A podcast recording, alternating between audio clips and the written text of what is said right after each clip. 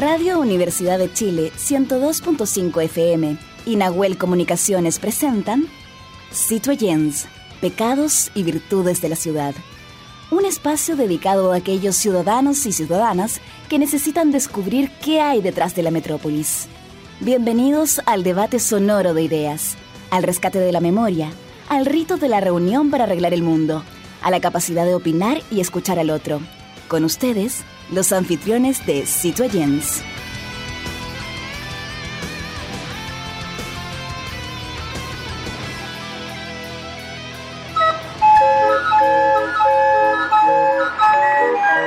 Radio Universidad de Chile y el programa Citoyens, Pecados y Virtudes de la Ciudad presentan Conexión Patrimonial, Sonidos de la Geografía Humana, segunda temporada un microespacio dedicado a valorar nuestros tesoros humanos y sus oficios patrimoniales y que son parte de la memoria viva e histórica de nuestro país.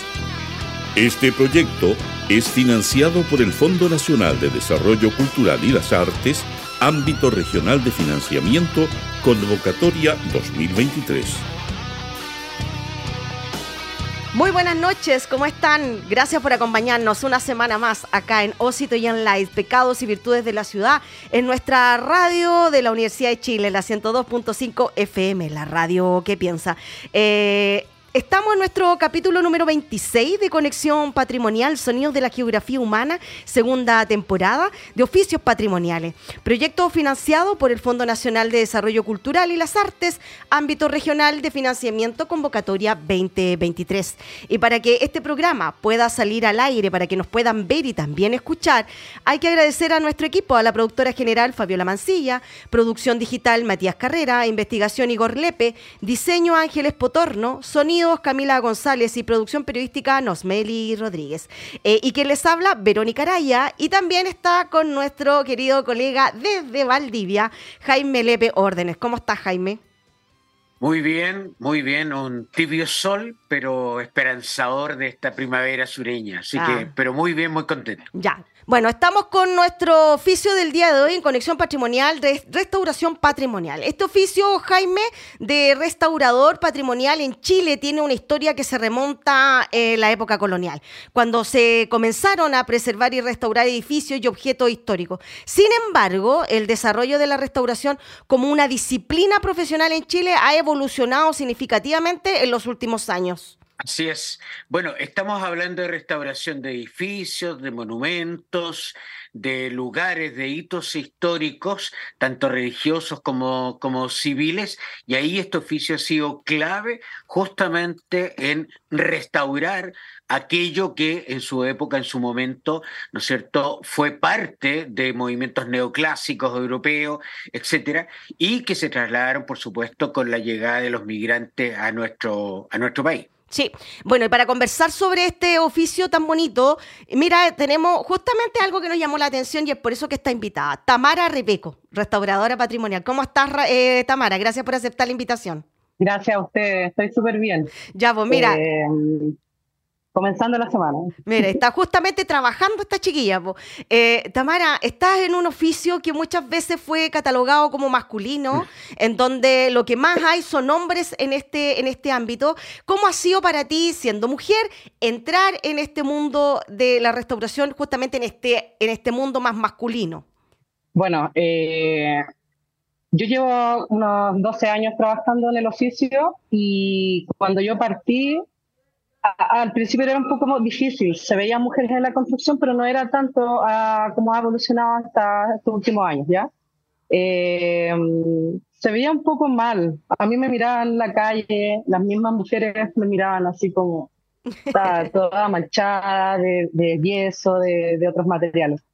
Fue un poco difícil al principio, pero eh, hay, hay momentos en que en que tienes que ceder, o sea, tenemos que, trabajar todos como compañeros y yo creo que se ha evolucionado bastante a como comenzamos al principio, estamos hablando del año 2008, 2009, por ahí.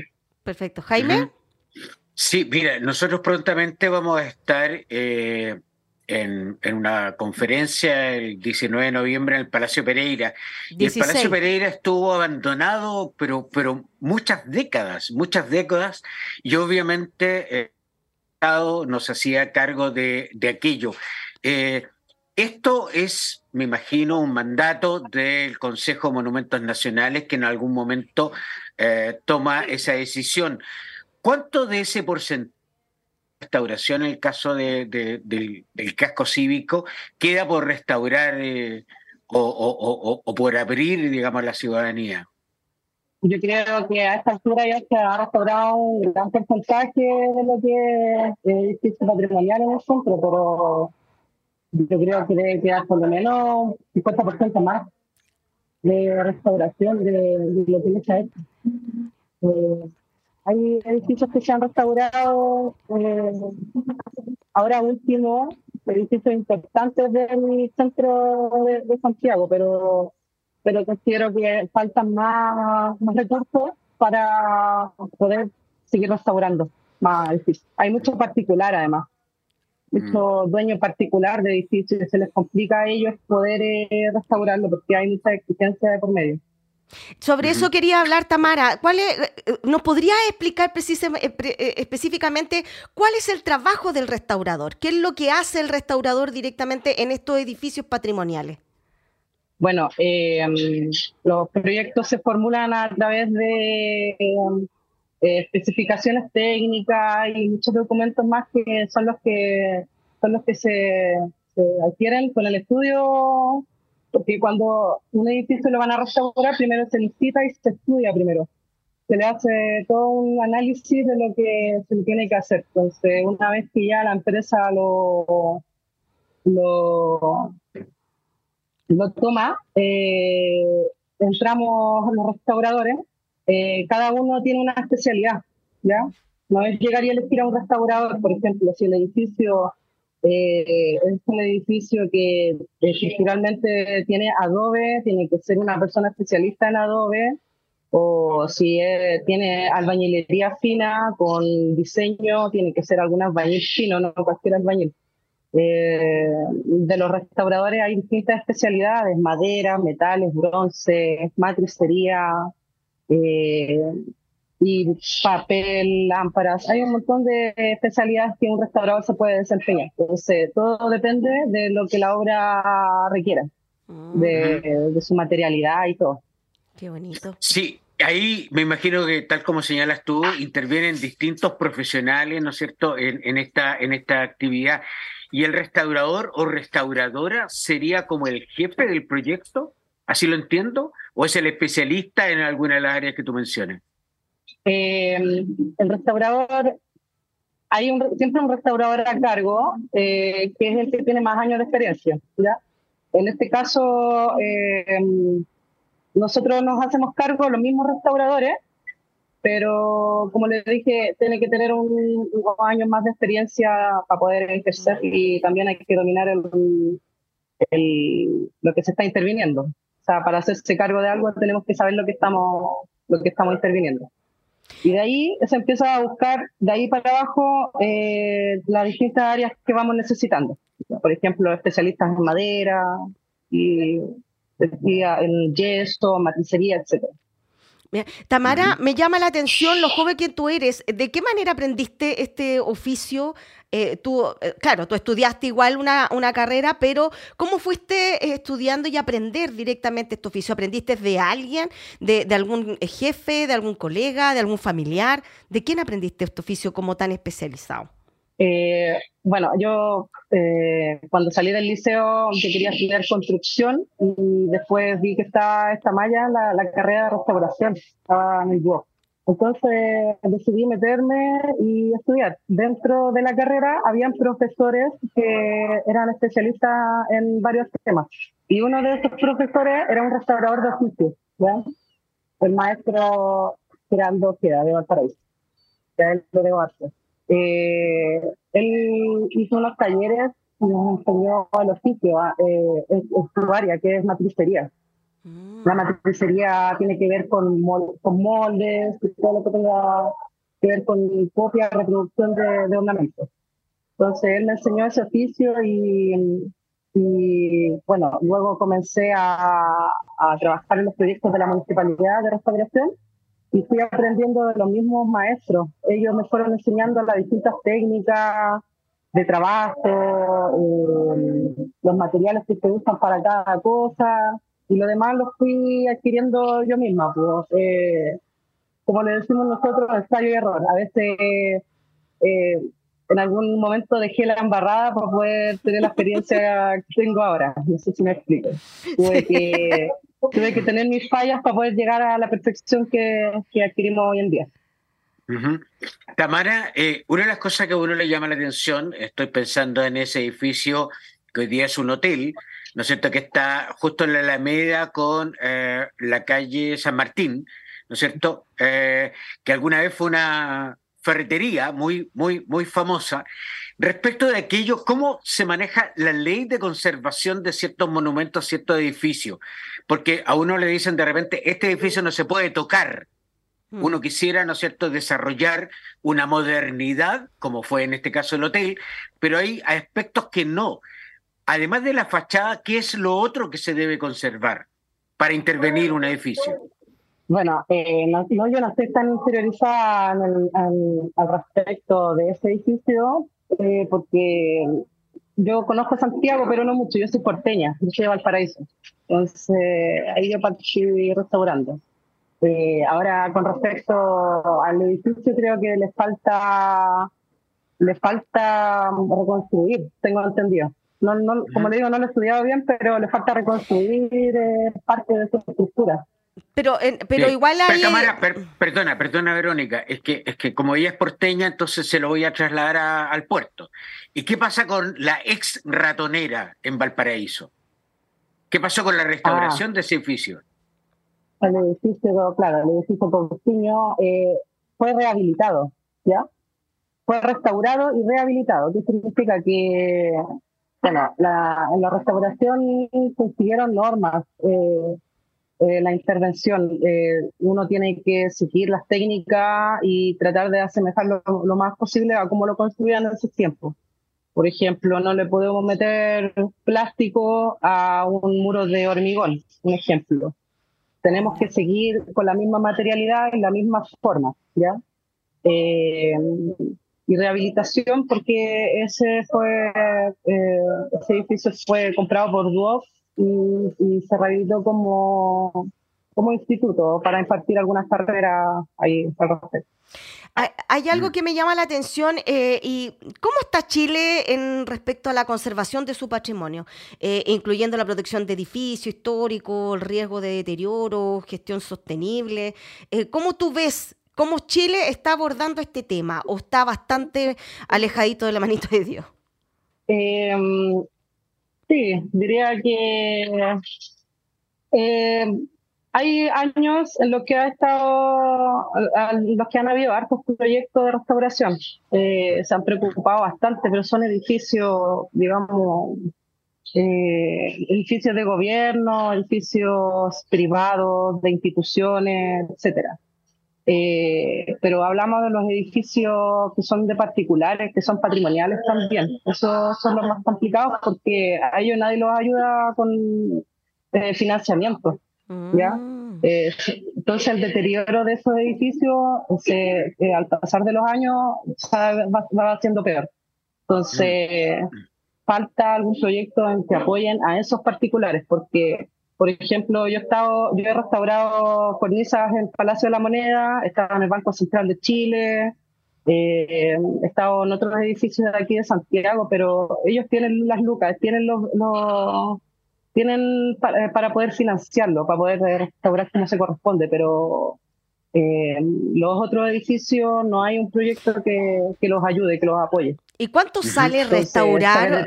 ¿Cuánto sale restaurar una casona antigua como las que hay en Valparaíso, justamente en los sectores de los cerros, que son casonas patrimoniales, pero que sus propietarios, como dice claramente nuestra invitada, no tienen los recursos? ¿Cuánto sale? ¿Cuánto tú más o menos consideras que debería tener un privado para poder arreglar y restaurar esa vivienda? Dependiendo de la casona, porque son enormes, están bastante deterioradas, eh, por lo menos estamos hablando de, unos 100 millones para arriba. Chuta. Sí.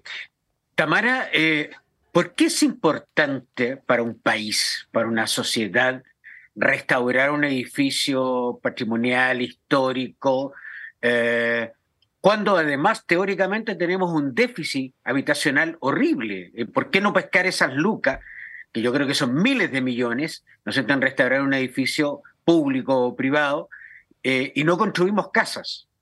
¿Por qué, por qué, por qué es patrimonial este proceso? Bueno, eh, ahí me deja un poquitito pilla con, la, con su pregunta, pero yo creo que deberían. Yo creo que está bien que se restauren edificios públicos y privados, porque son edificios importantes donde administran todos nuestros recursos. Eh, pero a los privados, o sea, a, los particulares, eh, simplemente no se le ha dado un, financiamiento por, un tema de, de, preferencia, se imagina. O sea, son más importantes esas edificaciones que las otras, no sé si me explico.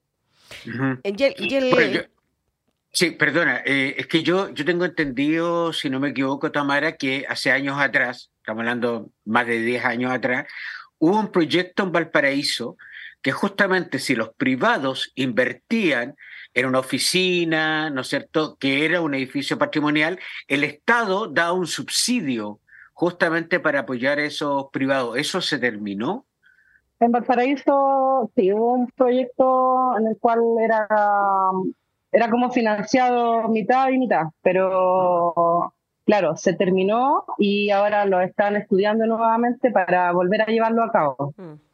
Eh, aún así, porque yo estuve en ese proyecto, aún así considero que igual faltan recursos. O sea, eh, por ejemplo, la calidad de los materiales, todo ese tema, porque restaurar es caro. Eh, la materialidad que hay que usar y todo eso es caro, sobre todo cuando hay intervenciones estructurales. Entonces, si bien el Estado lo financió con la mitad y la otra mitad en particular, eh, aún así faltaban los recursos para poder hacerlo. Pero, como le digo, ahora se está volviendo a estudiar el tema y, y este vendría con más recursos de lo que había anteriormente. Tamara, ¿cómo ha evolucionado el oficio en estos últimos años? ¿Cómo tú has visto, hay innovación en, el desarrollo de tu oficio? Eh, ¿De qué manera esto ha ido, esta disciplina ha ido cambiando? ¿O se ha mantenido igual en el tiempo? ¿Están utilizando nuevas técnicas? ¿Hay alguna en el concepto de innovación? ¿Cómo van por ahí? Eh, no, se ha evolucionado bastante. Eh, bueno, cuando nosotros, esta carrera de restauración se impartió en el 2007. De ahí en adelante como que se empezó a crear una, una conciencia sobre el patrimonio, porque no lo había antes, sobre todo la gente joven. Eh, yo creo que se ha evolucionado bastante. Eh, los materiales que se utilizaban en ese entonces, a esta altura, eh, han evolucionado y nos han hecho un poco más fácil de, ejecutar los trabajos acá. Por ejemplo, la tecnología eh, de los materiales nuevos que van saliendo, eh, por ejemplo, materiales que no se oxidan, que no puede utilizar y, sacar el trabajo más rápido porque se secan más rápido, etcétera. Pero de igual manera, siguiendo usando técnicas tradicionales que se usaban en su tiempo, eh, que los usaban los maestros de oficio seguimos imitando técnicas que ellos utilizaban, a pesar de la tecnología de los materiales que hay hoy en día. O sea, yo entiendo, Tamara, que esto es un diálogo, o sea, estoy pensando puntualmente a propósito de nuestro invitado la semana pasada, eh, entre el adobe, donde no se puede construir según nuestro invitado hoy día en adobe, eso se, me imagino, se reemplaza por un material o un poco más actualizado. Y eso va pasando con otros materiales seguramente para la durabilidad, pero hacia afuera la gente tiene que ver el edificio tal como fue concebido en su época determinada, ¿no? Claro, pero eso aplica en algunos casos. Por ejemplo, hay edificaciones que ejecutamos que tienen un poquitito más de exigencia según la especificación técnica. Entonces, por ejemplo, si el edificio le falta un cuarto del, del muro de adobe, nosotros tenemos que mandar a hacer esos adobes. Mm.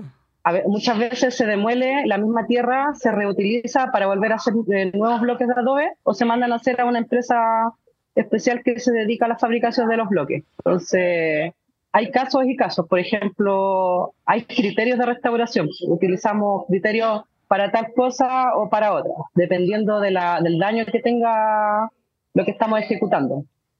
Si es estructural, por ejemplo, ahí tenemos que usar una tecnología un poquito más, más moderna de, de consolidación para firmarlo y todo el tema, pero si tiene que ver con maquillaje o otro tipo de, determinación más, eh, más visual, digamos, de, como de determinación final, eh, ahí se utilizan las técnicas antiguas. Se tratan de imitar lo más posible de lo que era.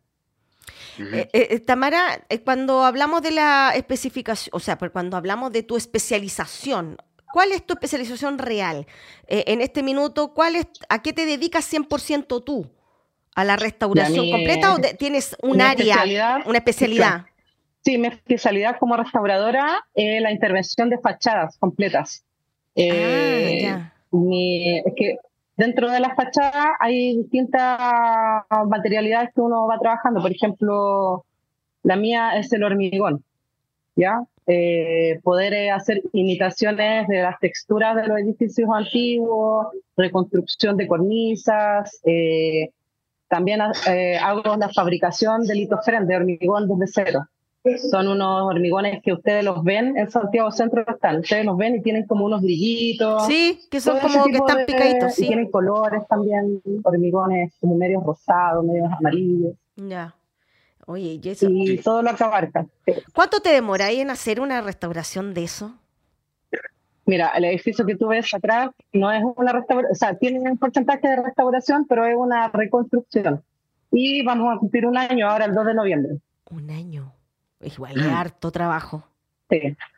Eh, hay otras edificaciones que se hacen a trato, pueden ser tres meses y uno termina el trabajo, le pagan y se va. Puede ser seis meses, todo dependiendo.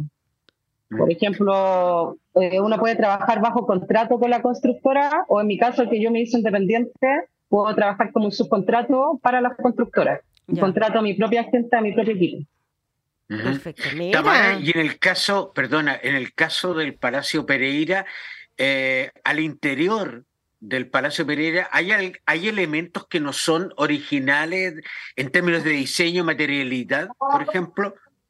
Eh, yo no estuve en esa restauración, pero así faltaban elementos decorativos y claro que se hicieron copias de esas piezas.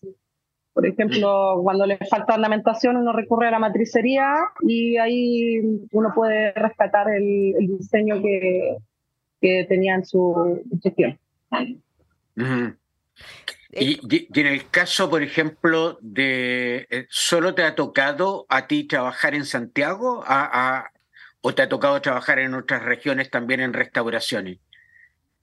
Estuve en la base naval de Talcahuano eh, en una reconstrucción de uno de los edificios que tiene la Armada en, el interior.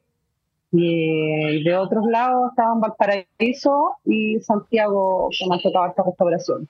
Más allá no me ha tocado salir un tema personal, pero trabajo en estas regiones que están como más, más cerquitas. Tamara, Tamara, ¿cómo se puede, eh, cómo se cuida el patrimonio? Chileno? ¿Cómo lo podemos cuidar? ¿Qué podrías decirle tú a los ciudadanos para, como última pregunta, porque ya nos está diciendo nos quedan poquitos minutos, eh, ¿cómo los chilenos podemos cuidar este patrimonio? Yo creo que hay que hacer conciencia, que hay que enseñar y también eh, entregar, eh,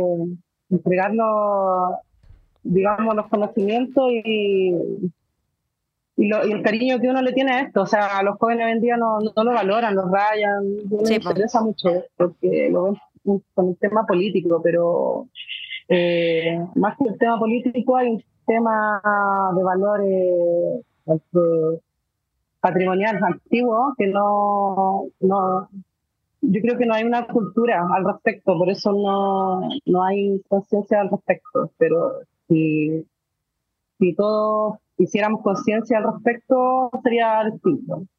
Perfecto. Perfecto, Jaime. Terminamos, no, no, solo, decir que estos famosos proyectos, que son los recorridos patrimoniales que hacen algunas ONG, algunos, algunas fundaciones, son súper importantes justamente a partir de lo que dice Tamara, que es crear conciencia cultural, ya que incluso yo no recuerdo en la educación media o la educación básica que haya estado los programas esto de cuidar, de valorar justamente nuestros patrimonios arquitectónicos. Eso, Verónica. Sí, bueno, eh, primero queremos dar las gracias a Tamara. Eh, estás en tu trabajo, ¿cierto? Y queremos darte las gracias por haber aceptado esta invitación y haber eh, dado a conocer un oficio que muy pocos conocen, ¿ya? Del restaurador patrimonial. Así que un abrazo gigante, muchas gracias por haber aceptado nuestra invitación. Y eh, Jaime, nos vamos a una pausa y volvemos en un ratito. Gracias, Tamara. Que esté muy bien. Chao, gracias.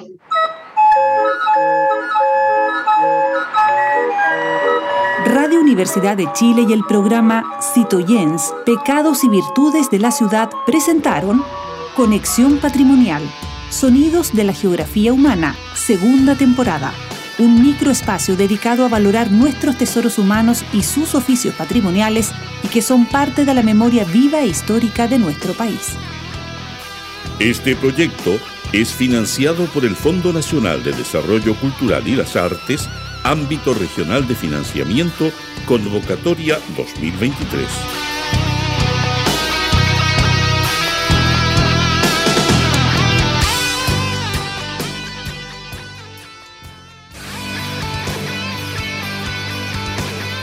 En la Plaza de Abasto todo puede suceder, porque es un lugar de encuentro con las ideas, los mundos y los personajes de la ciudad.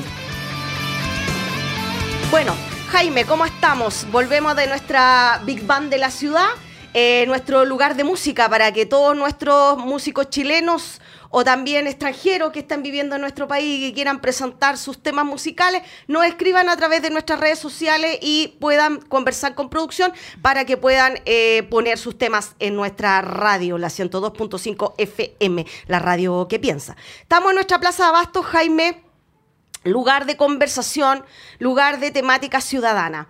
Y, me gustaría hacer una pequeña introducción contigo, porque eh, en el tema que vamos a tratar hoy, yo creo que tú eres un fiel reflejo de ello. Eh, tú eres de la educación pública, ¿sí o no? Y de una época en donde la educación pública era bastante valorada. Eh, podríamos, dime tú, después lo vamos a ratificar, ¿cierto?, con nuestra invitada. podríamos decir que la educación eh, es como un desarrollo integral de la personalidad, con un proceso de sociabilización como servicio público, como motor del crecimiento económico, como, como un factor de movilidad social. Eh, ¿Podríamos definirlo o podríamos explicarlo así? ¿Eso es lo que tú viviste? ¿Eso es lo que, con lo que tú creciste? Bueno, yo, yo fui parte de una generación extraordinaria, única, yo diría, en la historia de la educación pública de este país, que fueron las escuelas y los liceos experimentales, que es producto, ¿no es cierto?, ah, de una teoría, de una metodología muy especial que se da en Estados Unidos y donde convergen eh, muchos profesionales de la educación que justamente se capacitan eh, con John Dewey y eh, que vuelven a Chile y crean este movimiento importantísimo. Yo nunca he vuelto a ver una educación de esa calidad, una educación pública, y que además se entroncaba con un elemento que es fundamental. El currículum educativo de un país es la construcción del ciudadano que queremos para ese país. Mm. Así de importante es la política educacional para, para, un país. Así que es muy importante tener a nuestra invitada porque ciertamente es un ícono dentro de la educación, el Instituto Nacional, eh, eh, fundado por José Miguel Carrera, ¿no es cierto? Y que ha dado luces de todo tipo, algunas más llamativas como los expresidentes, ministros, etcétera, pero también una forma, una forma de medir la temperatura social y educativa de este país. Sí, bueno, ¿Qué esperamos entonces de la educación pública actual y su vínculo social? Bueno, para eso está con nosotros, la, ya Jaime la mencionaba, la rectora del Instituto Nacional, Carolina Vega, Lander, ¿cierto? Así, que muchas gracias, Carolina, gracias por aceptar nuestra invitación. Sabemos que usted no es muy asiduo a las entrevistas, pero le agradecemos, ya que somos la Radio Universidad de Chile, y tenemos algún parentesco, ¿no? Porque muchos estudiantes del Instituto Nacional escogían, ¿cierto?, la Universidad de Chile para poder seguir sus carreras. Profesora de Historia, Geografía y Educación Cívica, cuenta con más de 18 años de experiencia en el cargo administrativo eh, y directivo en diferentes establecimientos. Viene desde la educación pública en el Instituto del Liceo 1. Eh, y también Jaime es la primera mujer como rectora en el instituto y además fue escogida por el sistema de, alta dirección pública. Así que queremos darle las gracias por estar acá con nosotros. Gracias a ustedes, Verónica y Jaime, por la invitación. Eh, solo decir que han habido mujeres en el Instituto Nacional como rectoras, pero han sido interinas. pero no quiero dejar de darle su protagonismo también. Eh, bueno, la pregunta que hoy día nos convoca es justamente qué esperamos de la educación pública y su vínculo social. ¿Qué podríamos empezar a hablar desde ahí? Mira, yo creo que la educación pública está en un tránsito interesante. Eh, el país, la sociedad está en un tránsito eh, interesante. Estamos dejando de ser un, una, un tipo de sociedad para mirar otro. Eh, hay por ahí una frase muy interesante que no es mía, por cierto, de que todavía no se va lo viejo, pero todavía no termina de llegar lo nuevo y estamos ahí entre medio. Yo creo que la educación pública eh, hoy día tiene grandes desafíos ciudadanos, ¿no? Debe mirar hacia la ciudadanía de un Chile más consciente del bien común. Yo creo que ese es como el eje que, yo podría, eh, que, podría en este minuto eh, señalar y me sumo a Jaime cuando dice que el currículum, ¿cierto? Es en el fondo la consistencia del ciudadano que queremos. Y yo creo que ahí también hay que dar algunas revisiones. Creo que estamos en un proceso de ese tipo. Ahí la educación es fundamental para la democracia, Jaime, ¿ah? eh, ya que es un proceso educativo, lo hace un aporte al ser humano eh, como tal. Sin la educación, lamentablemente, no podemos formar estos famosos ciudadanos. Em, eh, cuando se habla de, de, esta democracia o democratización desde el punto de vista de la educación, ¿cómo lo llevamos al aula? ¿Cómo podemos hacer que el próximo ciudadano, el que vamos a tener que va a tener que votar, el que va a tener que cumplir ciertas eh, obligaciones en el ámbito de la sociedad, eh, eh, aprender desde el aula el concepto de la democracia. ¿Cómo lo hacemos ahí? Interesante pregunta. Yo creo que hoy día los planes de formación ciudadana y las asignaturas, ¿cierto?, de ciencias para la ciudadanía, Em, ayudan, colaboran. ¿no? Hay, una, hay un tema ahí pedagógico que si logramos hacer que los contenidos curriculares propuestos por el Ministerio se hagan carne en experiencias pedagógicas para vivirlas con los estudiantes, eso se puede lograr. ¿ya? Ahora, más allá de eso, también diría que hay que potenciar la experiencia ciudadana en todos sus, en todos sus ámbitos, no mm. solamente dentro de la sala sino que experimentar lo que significa el servicio, por ejemplo, eh, el servicio comunitario, el ponerte a disposición del otro en torno al bien común. A mí me parece que eso es triangular hoy día, mm.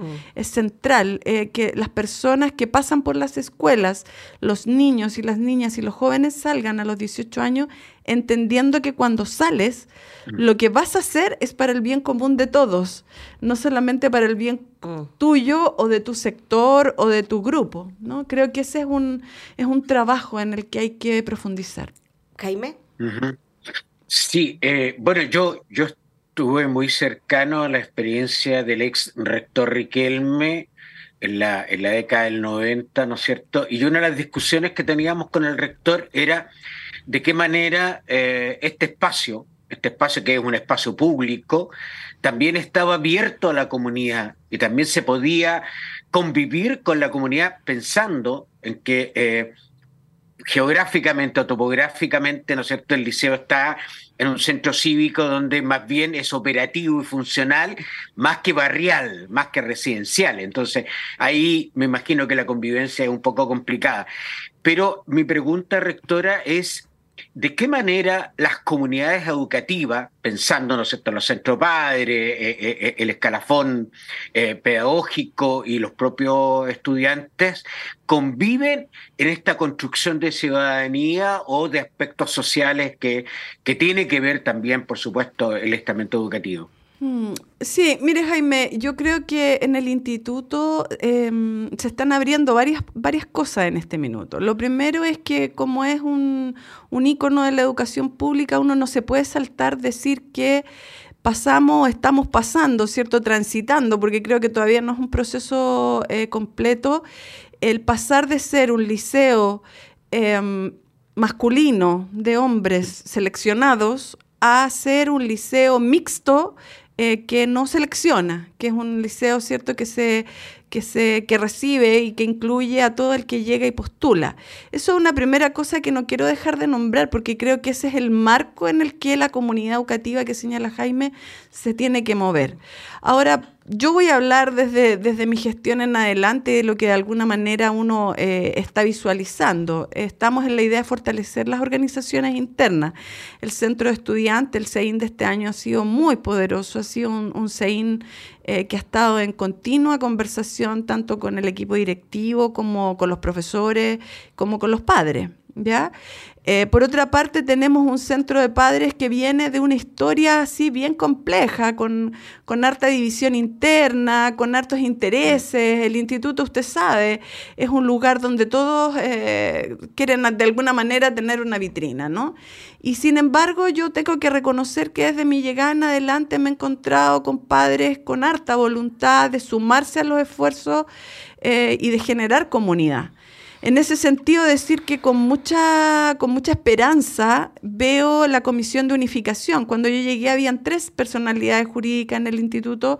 Hoy día esas tres personalidades jurídicas están conversando en una lógica muy interesante de poder generar una elección para un solo centro de padres, ojalá de que a fin de año o de aquí a marzo del próximo año. Entonces también, si usted me pregunta, veo en, ese espacio de padres una voluntad de querer crear comunidad.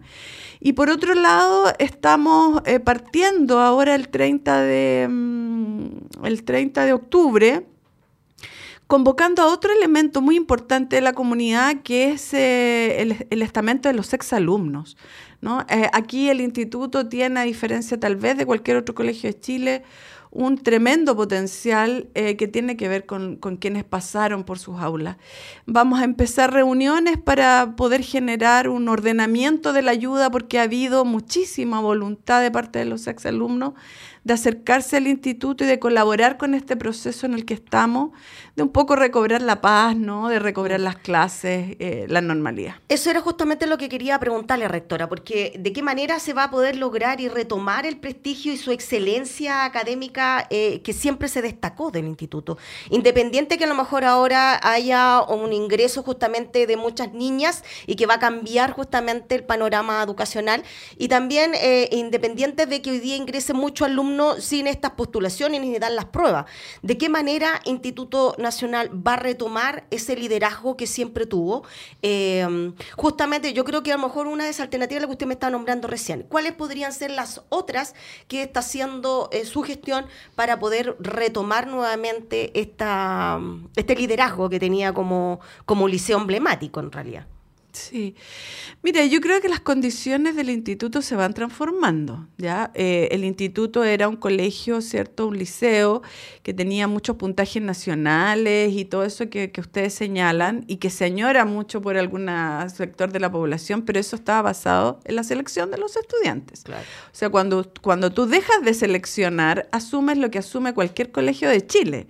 Es decir, que van a haber estudiantes que pueden tener muchos talentos académicos eh, en, el área de la matemática, el lenguaje, que se dio la ciencia, pero también habrá otros que tienen talentos deportivos, mm. artísticos, y que no se necesariamente van a estar ahí en los puntajes mm. nacionales que uno esperaría. Yo creo que el instituto hoy día está en un proceso de revisión de su proyecto educativo institucional, requiere mirar esa excelencia académica, mm. porque no vamos a renunciar a ella de ninguna manera, pero no la vamos a entender solo como los puntajes nacionales, te fijas, a los que estábamos acostumbrados. Habrá que abrir, ¿cierto?, la discusión y pensar qué es excelencia académica hoy día. Yo tiendo a pensar que la formación integral de la cual hablaba Jaime es una es, un bonito norte, mm. ¿no? Y, eso no tiene, no tiene que ver solamente con muchos ingenieros, muchos médicos o, o, qué sé yo, muchos arquitectos, tiene que ver con personas que salgan a la sociedad de verdad a contribuir desde sus áreas. Era justamente y, eso a mí me parece que es la excelencia. O sea, si a mí hoy día tú me preguntas ¿qué sería un, un institutano o una institutana excelente para mí? Sería una institutana, institutano buen ciudadano, que saliera con conciencia de, bien común, ¿no? Y hacer claramente la, la, pregunta eh, del para qué están estudiando o, optar alguna carrera y fomentarles el, justamente el para qué, que no solamente sea, como usted planteaba recién, una visión personal, sino también una visión ciudadana, de que si vaya a estudiar o te vas a preparar para algo es para servir al otro. Eh, esa es una, es una mirada que muchas veces echamos de menos, Jaime, eh, durante muchos años. Es como es como cuando tú te encontrás con chiquillos y, que quieren estudiar o carrera o quieren ser los primeros por un tema propio, pero no ven al ciudadano, no ven al otro, no ven a la comunidad. ¿Me entiendes? Yo creo que eso hay que eh, fortalecer, yo creo, en, la educación pública actual, ¿no, Jaime? Sí, y, la rectora ha tocado un tema que para mí es muy que ver con estas denominaciones, ¿no es cierto?, de excelencia académica por puntaje. Y nosotros lo hemos visto, sobre todo en este siglo XXI, estas diferenciaciones, barrios que no se mezclan socialmente, culturalmente, y comunidades educativas que no se mezclan. Yo participé en un liceo experimental también, eh, eh, en mi educación media, y ahí yo convivía con el hijo del empresario, con el hijo del obrero, con el hijo del oficinista, etcétera. No había diferencia en ese sentido, ni cognitivas, mm. ni sociales, ni culturales, ni políticas. Entonces, eso uno lo extraña en este, este frenesí, sobre todo, y digámoslo con, con todas sus letras de la derecha chilena, donde ha ido creando estos bicentenarios y diciendo, bueno, si usted no le va mal en la prueba de admisión, usted no ingresa, porque nosotros queremos poner un cartelito afuera que diga que tenemos un nivel de ingreso a la universidad de tantos estudiantes. Eh, eh, eh, entonces, es muy importante lo que usted está diciendo, porque hay talentos ciertamente artísticos, deportivos y sociales y políticos que son también parte de la convivencia social. Yo quería preguntarle, rectora, y perdona el preámbulo, eh, ¿cómo ha sido la convivencia con el municipio, con la alcaldesa? Mm. Mire, yo tengo una muy buena experiencia. La verdad que en los cinco meses que llevo me he sentido en todo momento muy apoyada. Em, en todas las, cosas complejas que uno podría vivir en el instituto. Eh, siempre ha estado el director de la DEM, siempre ha estado los asesores que uno tiene. Mm. Así que en general la relación ha sido muy buena. Ahora, en particular con la alcaldesa yo no tengo ninguna relación eh, muy cercana, digamos, ella es la, la sostenedora. Y hemos tenido reuniones, por supuesto, ella nos, hace, nos ha recibido a mí y a los estudiantes sobre todo y ha estado muy disponible a, escucharnos. Y si hay algo que tengo que agradecerle a la alcaldesa en este minuto, y creo que es un buen momento para hacerlo, es que se ha dado cumplimiento a una de las promesas históricas que tenía distintas alcaldías frente a la demanda histórica de los estudiantes de mejorar su implementación, de mejorar su sala, y eso lo estamos haciendo. Hoy día tenemos 32 salas en un proyecto de emergencia. Eh, en el que la alcaldía también pone una parte del presupuesto y que sin duda va a ser y ha sido una herramienta que nos ha permitido también traer mayor tranquilidad a la comunidad. Entonces creo que, en eso eh, yo muy agradecida en general con la gestión de, de la DEM. Hay algo que me llama la atención porque, Jaime, perdona, que uno de repente cuando pasa por el centro, no hemos visto en, algunos, en, algunas actividades que como que el instituto hoy día empezó a salir y tomarse la, la calle, pero de una manera artística. ¿Cuál, cuál, es, cuál es la idea de eso, de, de, hacer los bailes, de salir, sacar el aula a la calle? Ya no desde un punto de vista que como veíamos antiguamente un poco violento, pero ahora desde un punto de vista del arte. ¿Cuál es la, eh, la idea de este proyecto? Verónica, mire, eso tiene eh, relación con lo que les he estado hablando del servicio. ¿ah? Nosotros tenemos dentro del instituto una cantidad de talentos que son impresionantes. Entonces, en lo particular, a mí lo que me interesa es promover el servicio en la comunidad. Y una forma de hacer servicio es compartir los talentos, porque qué rico es ir, ir caminando por Arturo Prat con la Alameda y encontrarte con un grupo de baile, mm. ¿cierto? Folclórico, que de alguna manera interrumpe tu vida como transeúnte. Eh, esa es una primera intención, hacer que ellos, ¿cierto? Los, los, y las estudiantes puedan comunicar que son más que lo que dice la prensa, ¿cierto? Que, que nos da bien duro con el tema de, de, las movilizaciones estudiantiles. Y por otro lado, hay que entenderlo también como una instancia de colaboración. En esas salidas que tú ves hay varias instituciones colaborando. Nosotros sacamos, es cierto, nos tomamos esa esquina, pero sacamos la energía para los equipos desde la Universidad de Chile, mm. desde la Casa Central. Por otra parte, eh, tenemos eh, todos esos equipos para los grupos musicales eh, de parte del, equipo técnico de Bafona, eh, que significa contactarse con arte y cultura, ¿te mm. fijas? Eh, y también tenemos toda la disposición de la DEM y de la alcaldía para los espacios, para la seguridad. Entonces estamos generando lo que un poco Jaime preguntaba de Nantes, ¿cómo hacemos comunidad? Bueno, también la hacemos así. ¿no? y hasta aquí tenemos dos salidas que han sido las dos, eh, una en agosto y una en septiembre, en el marco del folclore. Pero ya próximamente, ahora en, noviembre, la primera semana de noviembre, vamos a salir con una banda de, de que se denomina Beatlemanía, que es nuestra, y después vamos a salir con una banda de jazz. Y en diciembre vamos a, a salir con una orquesta andina que nos va a interpretar villancico y algunas otras cosas bonitas. No me voy a poner tan feminista, pero igual tengo que preguntar. ¿El ingreso de niñas al instituto, ¿te cree que le va a dar un aire distinto, una mirada distinta? Yo esperaría que sí, pues, porque la mirada femenina es importante siempre, no importa la edad que tengan, ¿no? Eh, hoy día tenemos 601 mujeres eh, estudiando entre séptimo y primero medio la tarde, la jornada de la tarde es bastante distinta a la jornada de la mañana. Si mm. usted se da una vuelta, son lógicas diferentes, tipos de relaciones distintas, pasan cosas diferentes mm. y nos estamos preparando para que las chiquillas lleguen a la jornada de la mañana el próximo año segundo medio. Eso va a ser todo un, evento. Jaime, yo creo que sí. nos quedan unos minutitos. Sí. finalmente, rectora, quiero, quiero que nos comprometamos, quiero que usted también se comprometa nosotros tenemos un fondar al aire, que son los oficios patrimoniales, y queremos y nos encantaría compartirlo con las y los estudiantes.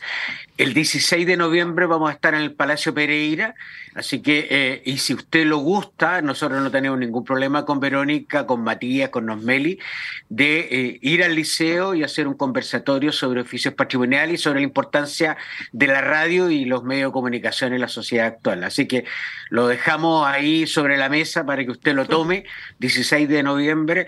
Nosotros, a partir de las 13 horas, dispuestos a compartir con los estudiantes un granito de esta experiencia que llevamos con, con Verónica. Eh, muchas gracias Jaime y Verónica. Yo les agradezco enormemente la invitación y además les agradezco el ofrecimiento. Creo que a los estudiantes y las estudiantes del instituto les va a gustar mucho, les va a hacer mucho sentido. Mm. Así que conversemos pues. Ya pues, vamos a coordinarlo. Bueno, estamos con y le damos la gracia a la rectora del Instituto Nacional, Carolina Vega Tolander, que justamente aceptó la invitación para hablar justamente de un tema que nos faltaba en esta temporada, que era eh, qué esperamos de la educación pública y su vínculo con lo social. Así que muchas gracias, Carolina. Muchas gracias a ustedes, pues. Ha sido muy gentil. Jaime, nos vemos la próxima semana en otra Plaza Abasto, en otro Osito y Online, Pecados y Virtudes de la Ciudad, en la 102.5 FM, la radio que piensa.